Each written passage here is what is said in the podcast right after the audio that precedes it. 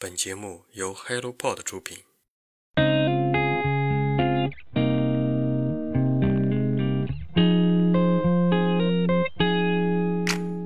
Hello，大家好，欢迎收听《人间观察》，这是一档探索有趣而独特灵魂的访谈播客。他们平凡而优秀，真实又坦诚。在这里，你会发现所谓的成功远不只有一种定义。我相信，真实而平凡的优秀才更值得借鉴。如果你想透过他人的视角观察不一样的生活体验，这档节目能为你的人生带来改变。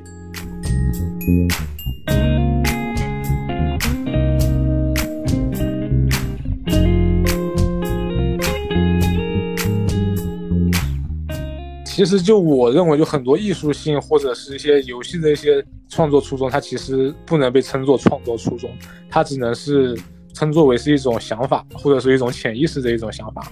或者说一个比较好玩的念头，然后就慢慢的就发酵，最后成了一个作品。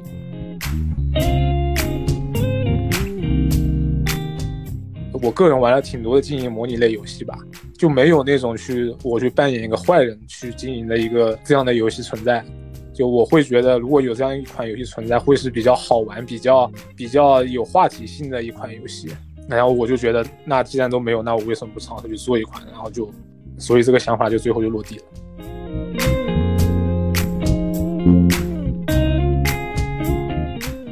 政呃社社会环境上的一些困难，社会环境上的困难才能叫做反乌托邦。比如说人和人的关系啊，或者说是政治啊、文化呀一些心理上的一些困境啊，我觉得才能被称之为反乌托邦。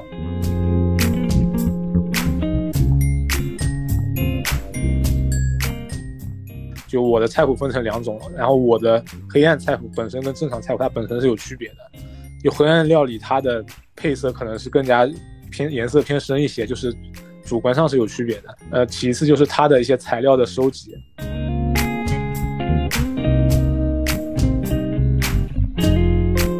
我这个主角他的人设是一个，简单来说就是一个比较 loser 的一个形象，就他可能是失业，可能又是欠款，可能又是比较孤独的人到中年比较孤独的一个人，可能是一事无成的一个人。他的那些不顺利的地方，可能也能在我自己身上能发现，就同样不顺利的点。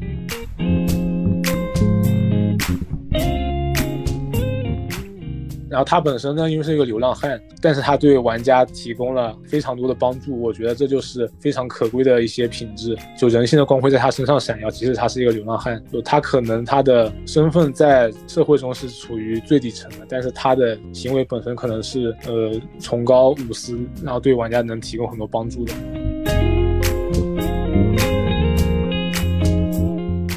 毕竟梦想是高高的飘在云端的，但我的生活是要每天要真金白银的往外花钱。当然，之间这之间当然有一些不可调和的一些冲突了。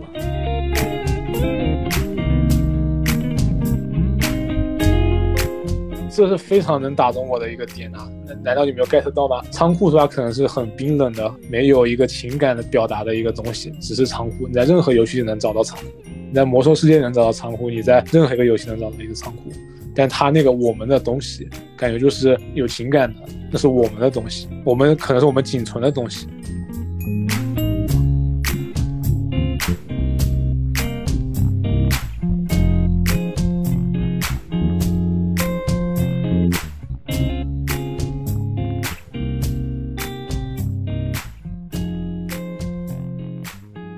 Hello，大家好，我是 Masa。作为2021年独立游戏开发者访谈系列的第二期，我很高兴的邀请到了人为食死的主创坤瑞。那么坤瑞先来和大家打个招呼吧。Hello，大家好，我叫坤瑞，是人为食死开发小组的负责人。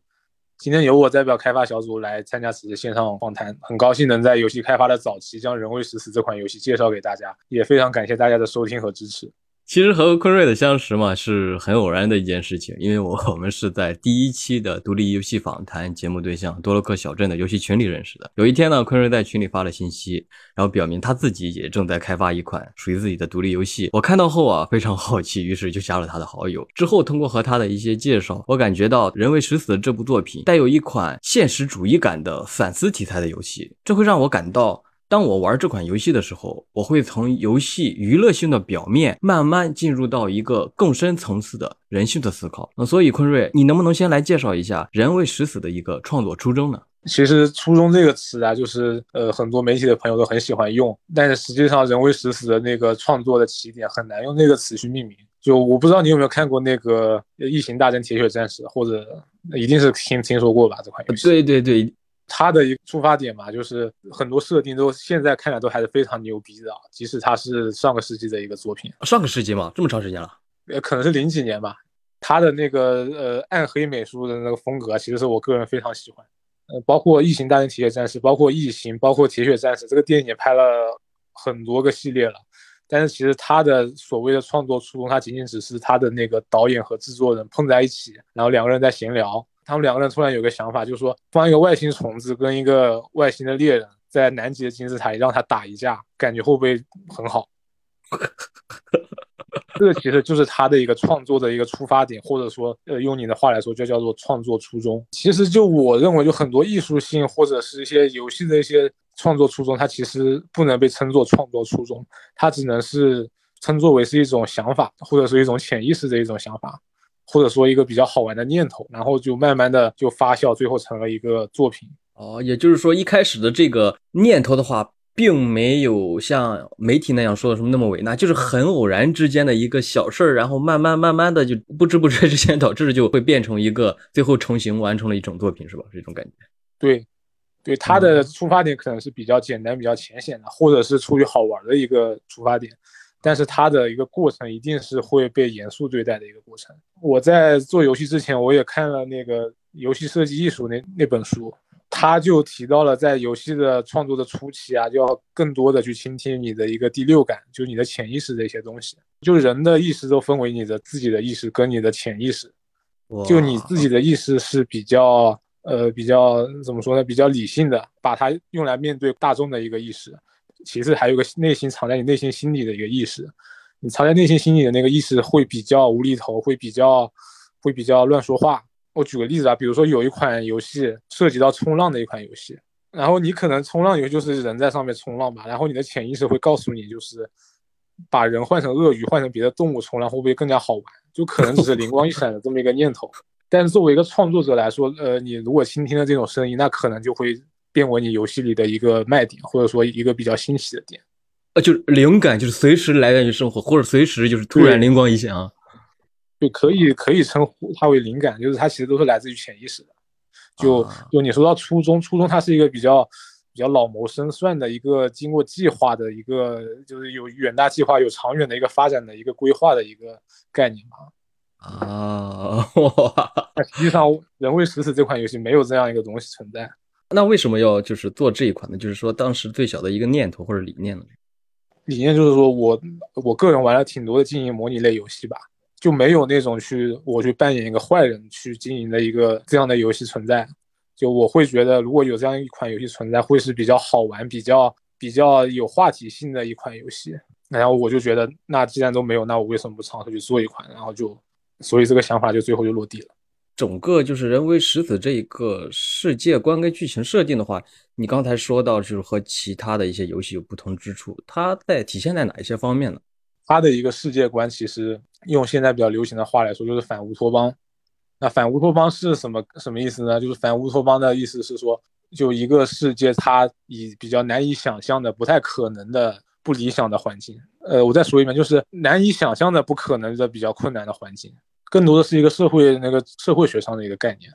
就什么是乌托邦。那简单来说，就是你的那个环境，就是大家生活的比较困难。就简单理解来说，就可以这么说。但是他的那个困难是在社会学的范畴上的。就比如，比如说吧，你不能说所有困难环境都叫乌托邦，不然的话，那什么游戏都是乌托邦。那比如说超级玛丽，一个壮硕的男子走在路上，被一个呃蘑菇蘑菇型的一个怪物给他被他打倒了，那一分钟之内死了三次，那是不是很困难的一个环境？那太可怕了，一个人一分钟之内死了三次。但实际上，这个环境是一些一些政呃社社会环境上的一些。困难，社会环境上的困难才能叫做反乌托邦。比如说人和人的关系啊，或者说是政治啊、文化呀一些心理上的一些困境啊，我觉得才能被称之为反乌托邦。那你刚才说的像政治、文化、人与人之间的关系的话，也会在人为诗词里边体现的很充足吗？我觉得是可以体现的非常充足，因为就抛开背景来说，就饮食文化它本身所包含的内容就是极为丰富，就包括人们是怎么吃的呀，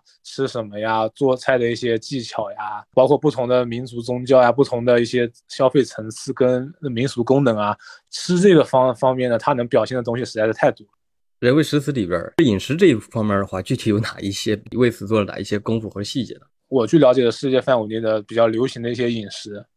就比如说，我的游戏里有很多的一个派系，比如说有中餐，有南亚的料理，有日本的，有法国的，有意大利的，有美国的，分为这六大类。对这六大类的那个饮食文化里，我挑了一些很有特点的一些一些一些餐饮吧，把它融入到这个游戏的创作里。这一些的话，就是都是基于真实的一个食材而进行。对对，当然，就我去查了它的一个可能一些历史文化背景啊，然后还查了它的一些烹饪方式啊，然后再把它简化简化到。我的游戏的食谱，因为也考虑到游戏性的一个可操作性。那为了了解这些食谱，你是不是费了好多的功夫来了解这些全国各地、全球各地的一些料理啊？对我通过互联网了解的挺多的东西，有很多东西我自己都没有吃过，也甚至都没有听说过，然后只能根据。就网上的那些描述，我去呃，把我他在我内心的一个形象，我给他呃表现出来。你喜欢吃东西吗？就这种工作的话，对你来说是不是一种负担？其实我本身是一个非常热爱生活的人，就是我早些年就刚毕业的时候，可能经常会点外卖，因为那时候外卖也非常便宜。现在一日三餐基本上都是我自己去完成的，所以我本身也非常喜欢烹饪这这这一个事情本身。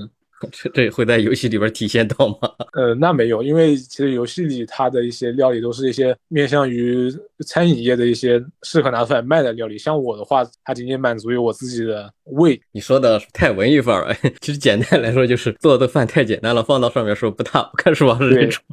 可能就没有人卖了。哎，其实刚才咱聊那个一直说人为食死的创作初衷也好，世界观剧情也好，其实最开始咱没说那个人为食死到底是一款什么样的游戏啊？它和市面上这些有没有？相同的一些同款的一些游戏和他们又有什么不同之处？所以是现在咱 再插入一个话题，就是坤瑞先介绍一下，就是人为食死的这个游戏到底是一款什么样的一个类型的一款游戏吧？人为食死这款游戏呢，它是非常标准的一款经营模拟类游戏，就是你得通过。你的经营去获得更多的一些资源、一些金钱，然后去扩大你的一些生产，完成你的一些成就感、一些游戏内的目标也好、成就感也好，然后就慢慢的可以达达成成就。我玩过挺多经营经营模拟的游戏，比如说比较流行的种地的游戏《牧场物语》啊、《符文工坊》啊，有一些《新露谷物语》啊、《铁路大亨》啊、《都市天际线》之类，都是经营模拟类游戏。这类游戏基本上都有个共同点，就是你唯一需要注意的就是赚更多的钱。然后用这些钱去去买更多的一些生产资料，然后去完成利润的最大化，基本上是这一类游戏的共同点。人为食死这款游戏中呢，它可能就不同的经营方式，可能就被我被我这个开发者就人为贴上了很多善恶的一些标签。就是你在赚钱之余呢，你也得考虑到你的善恶的观念对你的玩家所处的世界产生的一些影响。那个善恶的观念听到之后感到特别的好奇啊，能不能解释一下，就是善恶的观念对这个剧情的一个影响？餐厅的经营中呢，就是玩家扮演一个餐厅的经营者，他肯定会涉及到很多的食材的一些收集啊，包括它的它的来源啊，包括它的本身的一个质量啊，在这方面上都是有一些优劣，或者说有一些人为的一些取舍的。就比如说我的游戏设计是每个每道菜都有两种烹饪方式，一种烹饪方式呢是比较大众的、比较普遍的烹饪方式，另一种烹饪方式是比较黑暗的。直接说比较缺德的烹饪方式，就他可能会用一些比较廉价的材料，或者说来路不正的材料，或者一些很可怕的一些材料去完成菜的烹饪。我觉得这个行为本身就是不道德，但它能满足你的一些日常经营，呃，你的追求的一些更高的利润，我觉得这就是玩家选择它的一些原因。然后，玩家当然也可以选择正常的一个经营方式，就是用用大众化的食谱去经营，但是在游戏设计上，我强行让它的那种正常化的经营会让它放缓，就是来钱比较慢。然后玩家通过不那么正当的黑色路线可以进行快速的扩张。当然，玩家必须为自己的一切选择就承担后果，包括但不限于游戏中的不同的支线、不同的剧情、不同的食谱和道具，然后最后导致不同的结局。这就是我把善恶观融入到一个餐厅经营类游戏里的一一个想法。黑暗料理那些缺德料理的话，我听了感觉特别有趣。比如说你是怎么设定的？是直接是名称上显示说什么缺德的什么菜谱吗？是 这种？缺德的菜谱只是善恶观念的一种表现。就我的菜谱分成两种，然后我的黑暗菜谱本身跟正常菜谱它本身是有区别的。就黑暗料理它的配色可能是更加偏颜色偏深一些，就是主观上是有区别的。呃，其次就是它的一些材料的收集。比如说我要做一块牛排吧，我的正常食谱我可能就直接得通过菜市场买一块完整的牛排。黑暗料理它的食材选用则更加方便、更加自由一些。比如说你可以通过任何的肉把它打成一个肉块或者肉馅的就加工完成的一些形式，然后再通过这个呃菜谱啊就把完成烹饪。比如说你可以通过一些猫肉、一些鼠肉、一些来路不正的一些肉，然后把它加工成肉块，然后再进行烹饪，烹饪成成这道菜。所以说它的一些。食材的来源也是能体现它的两种路线的区别的。就是好的菜谱跟你黑暗菜谱的话，它的成本是不是不一样的？然后最后做出的色香味俱全的这种感觉是不是也不是不一样的？呃，它的成本相差是巨大，在游戏设计之初我就刻意拉大了这种差距。然后它做出来的料理是完全一样的，至少在我游戏的完全，因为我这个游戏设计是诱导用户去进行黑色路线，而不是正常路线。那这这不是出于我个人的恶趣味，就是因为在那样的一个社会环境下。我认为就是走黑色路线反而是简单而正常的，就是你反而你进行的一些大众化、一些正常的料理，你非常老实的去做一些，你用正常的手段、正常老实守规矩的手段去做一些菜。在那种社会环境下，反而是不正常的。所以在游戏设计的时候，我就考虑到这一点。也就是说，你在诱导用户尽量走黑暗线路，这样的话，用户是不相比于普通的菜谱相比，走黑暗线路的话，通关速度是不是也会越来越快？因为呃，成本也低，对吧？后是不是来钱也快？然后通关速度是不是也会越来越快？对，是的。但是你如果只走黑暗线路，那你只能走入特定的结局，就不能挑战更高难度的正常结局了。它这两个结局，走黑暗线路的和走光明线路的话，结局是完全不一样的嘛？就只有这两种结局吗？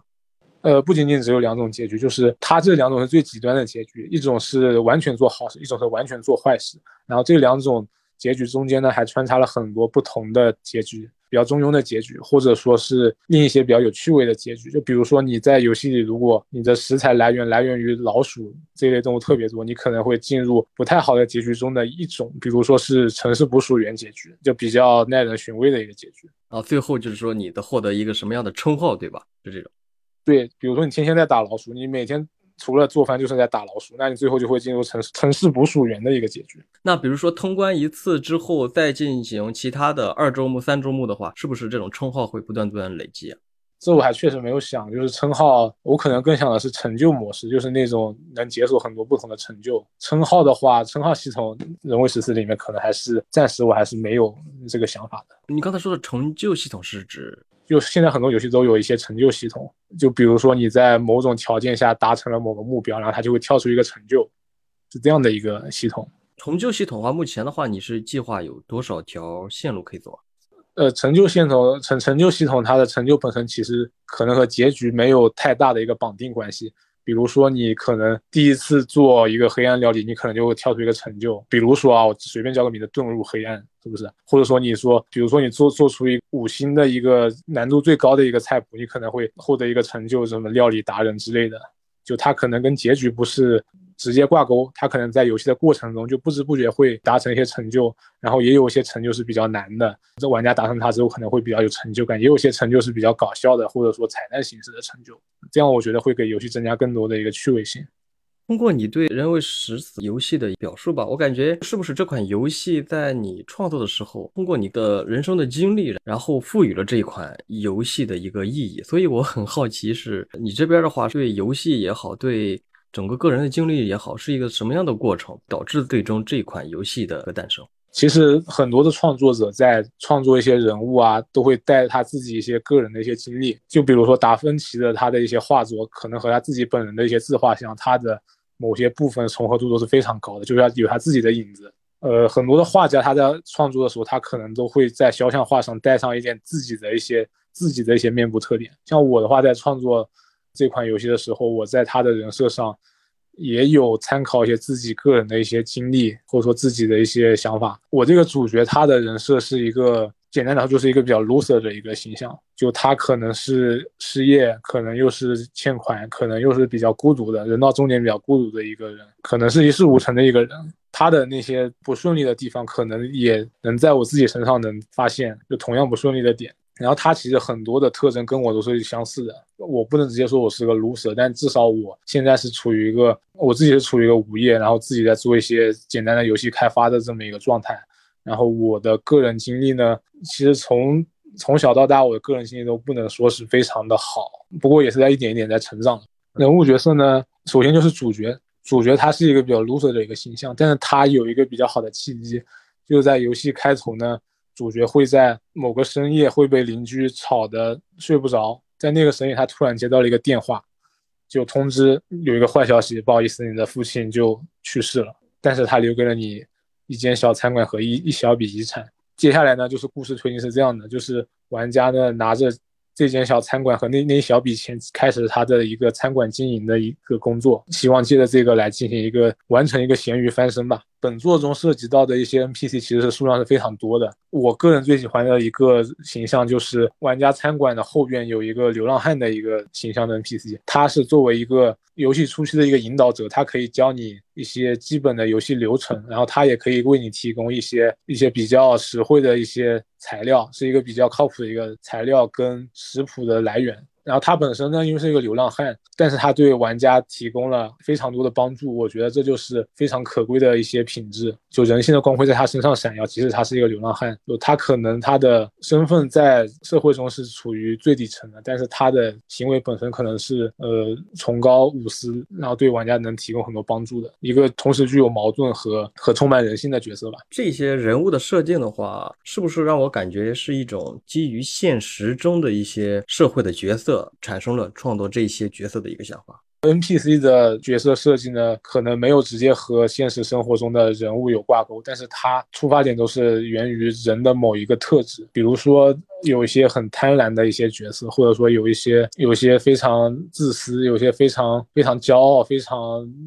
怎么说，非常狗眼看人低的一些角色。就是每个人身上他都有不同的特质，然后我只是把他每个特质给他扩大化，给他戏剧化了，表现在不同的 NPC 身上。就像你刚才聊的那个流浪汉，虽然他是流浪汉，但是但是他的人性上却却能绽放出一种特别好的、特别善良的一种品质，是吧？那我猜想的话，是不是如果里边有警察的话，他虽然是代表着一一种社会的正义，反而会不会有一种恶的体现呢？对，没错，游戏中确实有一个警察的角色，游戏表述的更方便。我在这个本作里，他的警察可能又是管控了一些食品药品监管的一些职责，所以这个警察本身代表的权利，他可能代表的更多的。这是一些呃权力的滥用跟一些人性的贪婪，然后他可能会作为玩家出去经营的一些阻力的来源。就他可能非但对呃经营上没有任何帮助，可能还会对玩家提一些非分的一些要求。比如说像社会中的弱势群体，它反而是代表了一种社会的善；但是像社会中的权力机构、利益群体，它反而无形中代表了一种社会的恶，是吧？对，是的。其实刚才在你介绍的过程中，你说现在的话是全职在做这部作品，那么游戏的实现的梦想的过程中，还有你的现实的生活中，是否有一种不得不妥协的一种冲突呢？首先，我是全职在做这个游戏。大家知道，一款游戏的开发周期非常长，然后它可能就我在这个过程中可能都是没有一些收入来源。呃，然后随着这个游戏开发的慢慢进行，就是我直接从我原先行业的直接跳出我原先行业的一些弊端，也开始慢慢的显现了。原先我在上班的时候是。我工作一直到工作满五年，我一直都没有向家里要一分钱。但是在我的这个游戏开发过程中，可以预想在不久的将来，我不得不接受我家里的一家人的一些帮助。但实际上这给我的压力是非常大的。我的主要压力来源就是来来源于我的家人。毕竟我的我个人的一个为人处事的一个准则就是不给别人添麻烦。那可能在在我的理解里，可能家人也属于别人的这个范畴。那曾经比较早的时候，我妈给我提供了一些帮助，表现比较担心吧，然后我就和她谈，告诉我妈就是你可能。好好过好自己就行了，然后不要管太多别人的事情。然后，然后我说我是你儿子，但我可能也是别人。虽然说我这个想法是出于我这个说法是出于善意，但是也把我妈气得够呛。他说：“我是你妈，怎么就变成别人了？”但实际上，我的只是不想给他们添更多的麻烦而已。我在游戏开发的过程中是没有收入来源的，然后其实我本身还是背负着一定的经济压力的，我还需要还房贷啊，当然也有日常的生活支出啊，所以这方面都是有有比较大的压力的。这可能就是我认为的追求梦想和我现实生活中的一些冲突吧。毕竟梦想是高高的飘在云端的，但我的生活是要每天要真金白银的往外花钱。当然之间这之间当然有一些不可调和的一些冲突了。那你会不会考虑说打一份零工，然后再开发游戏呢？我也想过打一份零工，但是那样子的话，我可能我可能会没法就专注于游戏的创作。然后我本身也是有一笔一笔积蓄的，足够我烧一段时间吧。其实吧，我透露一点真实情况吧，其实是这样的，我原先不是在做设计行业做设计师嘛，然后我是想呃凭借这一个这一个作品的完成去进入游戏行业的。就在进入游戏行业之前，我没有任何的作品能当一个敲门砖的作品让我进入游戏行业，所以我的创作初衷之一也是希望把这个作品作为我的一个敲门砖，希望通过它来真正的步入游戏这个圈子，是吧？创作出。更好的，呃，越来越优秀的作品，对吧？对，是的。那现在的话，所有的程序、然后设计、美术、策划的话，都是你一个人在完成呢？程序方面，原来我也想自己来搞定，但是后来发现我的技术力实在是有限，所以后来找了一个伙伴，就专门做程序的小伙伴。哎，你们是怎么认识的？挺感兴趣的。怎么说呢？就我和他可能。其实我是通过一些网上的一些途径去直接去找到他，然后让他帮我完成我的一些程序啊、代码方面的工作的，是我主动找到他的。可能跟很多制作组的一些呃组织架构是出于用爱发电的那个方式来的话，我这边可能是更加的呃赤裸赤裸裸一点，就是我给他钱，然后他帮我开发，就是这么简单的一个关系。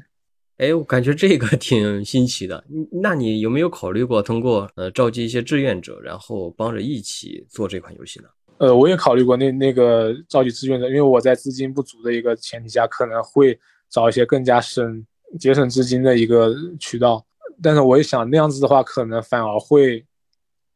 增加游戏开发的一个周期。就我可能会可能会有人员进出啊那种。这那那种情况可能对我游戏开发是比较不利的吧。然后，然后我这个游戏本身的一个一个程序的构架其实不是非常复杂的。然后我还是希望就可能通过一个人就可以搞定。也就是说，在最短的时间内，高效的一个速度把这部作品完成，并且作为一一个敲门砖，然后让自己尽快的进入真正的游戏圈子，去创造出更加优秀的作品，对吧？是不是这种线路？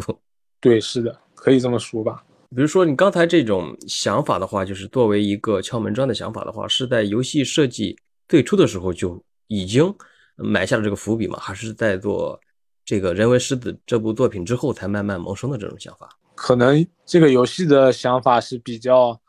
更加靠前一些，因为我本身是一个游戏玩家，然后我也接触了非常多的游戏，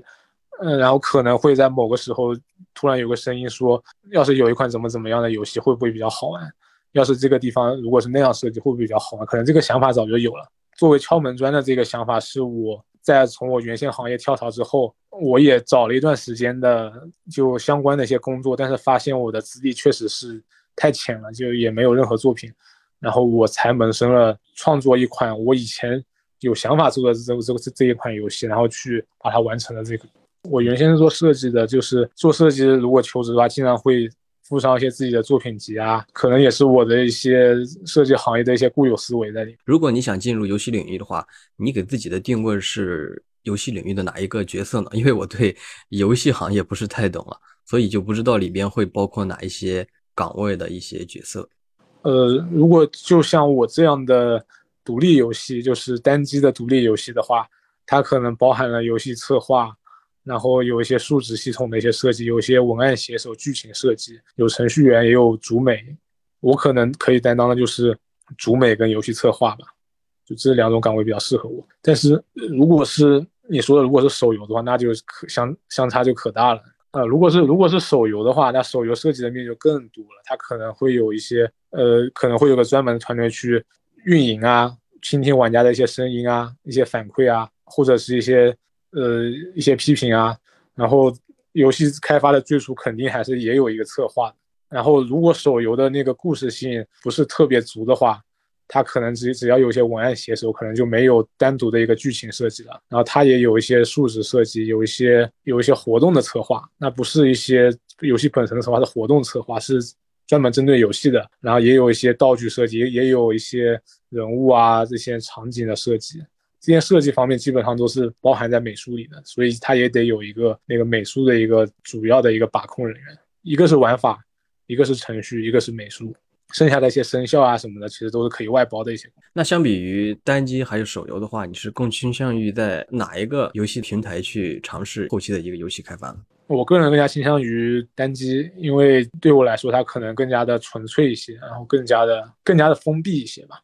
封闭可能不是一个很好的一个词，但是在我看来，封闭意味着意味着专心，意味着小众，意味着硬核。对我来说，这这是一个呃比较好的一个词吧。就不像是，当然手游它非常火热嘛，就可能它的受众面非常广，它的吸金能力非常强。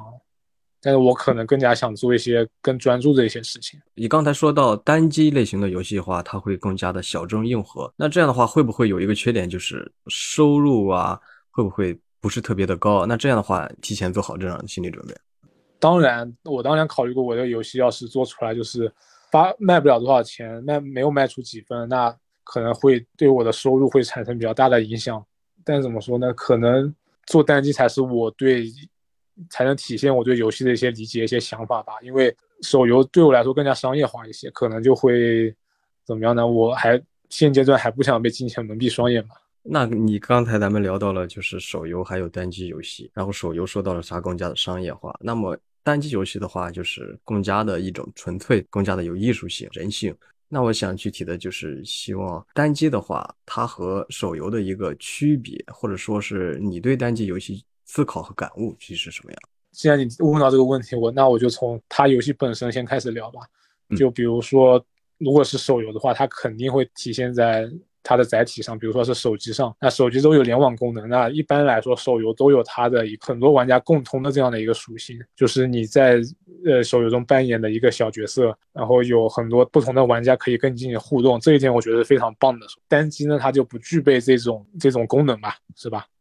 嗯，先天不足这是单机游戏的。然后它的一些互动嘛，呃，仅限在于你自己和。那个游戏本身啊，游戏的一些 NPC 进行互动，你不能跟别的一些玩家进行，这也是它的先天不足。但是单机游戏有一个呃非常强的一个优势，在于它的你在玩单机游戏的时候的体验，你是能被完完整整的设计出来的。就是你在某一个时刻，可能某有某一种情感，你可以 get 到，比如说你在这个时刻，你会感觉到特别的悲伤，或者特别的喜悦，或者说特别的愤怒吧。它的故事的叙述，它是非常呃具有一个故事性的。可能手游这方面就比较欠缺，它的缺少剧情的一些呃一些铺垫、一些内容吧，就更多的是人和人之间的互动。就可能手游是手游更加像是一场多人同时参与的一场游戏，单机游戏更加像是。更像是一部电影，或者说一本书，就说你的你的感官，你的一些想法是能在那个游戏的过程中能得到共鸣的。单机玩家之间的联系是通过共鸣、一些共同的想法、一些共情去实现的，而不是通过手游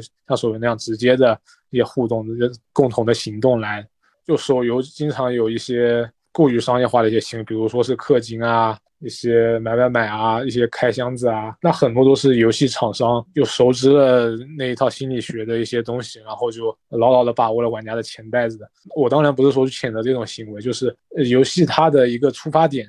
就可能很多游戏的出发点，我做这游戏我就是为了赚钱，那可能我做的游戏的目的可能更多的是满足我的一些个人的喜好，满足于我个人的一些一些内心深处的一些想法。或者是一些自我成就，然后去完成的。但是现在我感觉市面上手游还是非常的疯狂的，最起码国内市场的话，单机市场和手游市场的一个现状的话，我 不知道你是持悲观态度还是乐观态度呢？我当然是处于一个呃，我当然是会选择一个乐观的态度，因为我好像也看了一个数据吧，好像我不知道是哪一年的营收，好像是有两千六百。亿吧，还是还是多少的？单机只有六百吧，单机只有六百亿吧，我记得。在国内的单机市场跟手游市场是完全没法比的，就是相相差好几倍。包括国内一些大家熟知的一些厂商，腾讯啊、网易啊，包括后起之秀米哈游啊，它都是以做手游见长的。但是国内有非常好的一个单机开发的一个团队，就比如说近些年的一个戴森球计划吧。它出现的意义对我来说就非常重大，因为我也能看到国内也有一这样一支能沉得下心来，然后慢慢去雕琢一件可能并不那么热门的一款比较小众的一款游戏，然后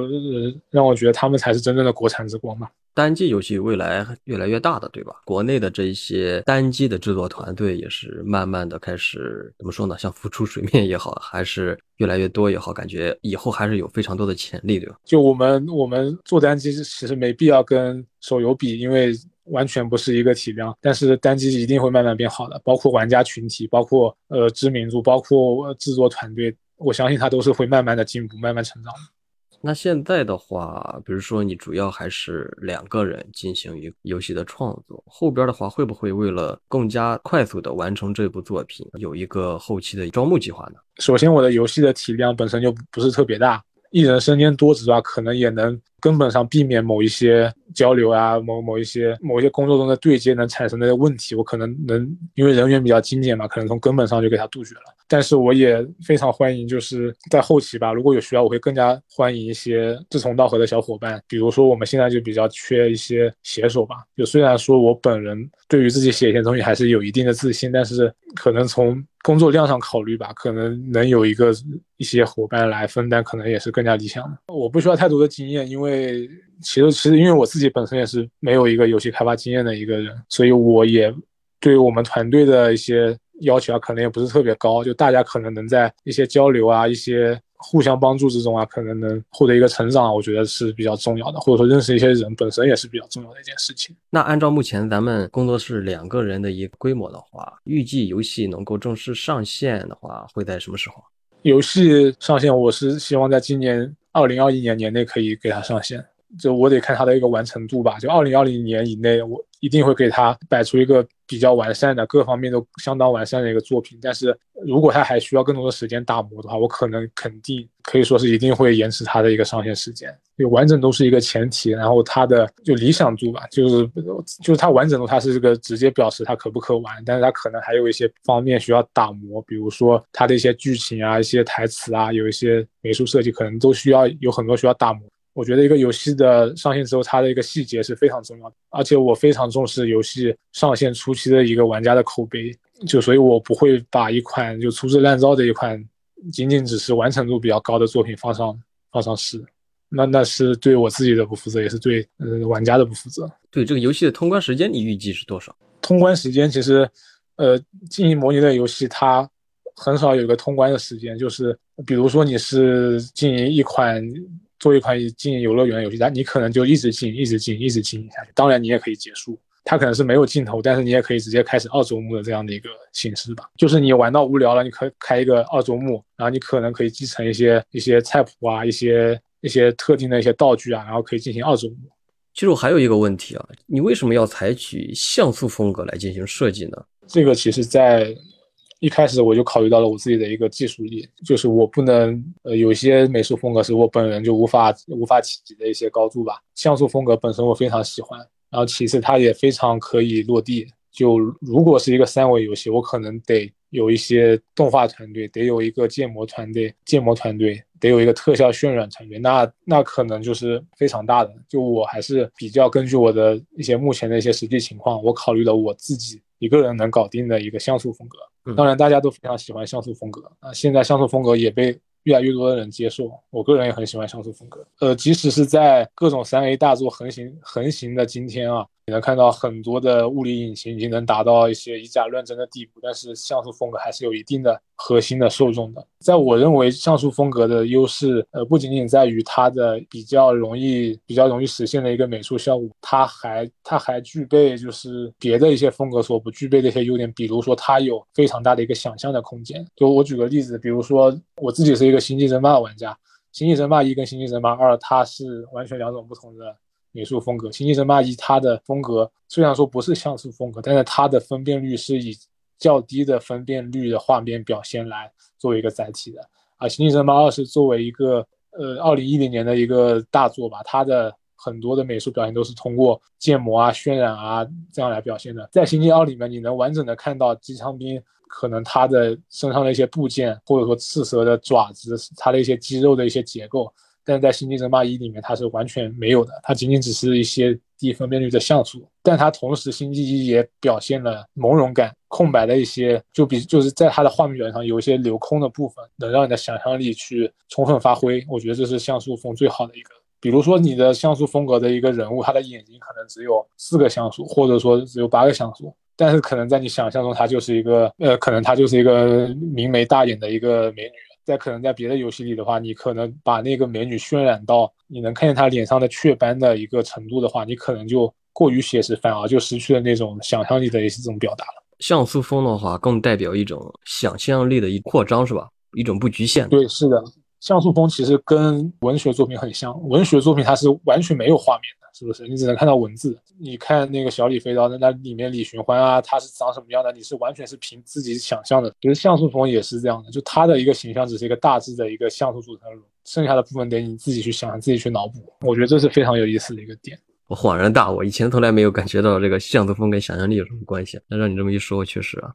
简单来说，我的游戏有点像那个，诶，那个那个做兵器时代的那个厂叫什么名字？就是他们的游戏给了我很多的那个思路。就这是我的战争跟兵器时代的，应该叫什么 Beats 吧？我查一下啊，十一 Beat Studios，十一字节工作室，他们叫做，就十一字节工作室，它的它也是以经营类、经营模拟类游戏呃为主的一个开发团队啊。它比较早的时候开发了《这是我的战争》这款游戏啊，我非常喜欢《这是我的战争》这款游戏，我不知道你有没有听说过啊？哦，我知道，我玩过。我觉得《冰剑时代》它的对人性的刻画上可能不及那个它的前作《这是我的战争》那款游戏非常非常棒，有非常多的细节。我我也看了它的很多一些开发者的一些访谈，它的细节苛刻到什么程度呢？比如说一般的玩家啊，一般的制作制作人，他都会把就玩家存放物品的一个地方称之为仓库，是不是？或者说是一个呃。储存空间，但是他那个开发者呢，他把那个仓库的这个称呼改成了我们的东西，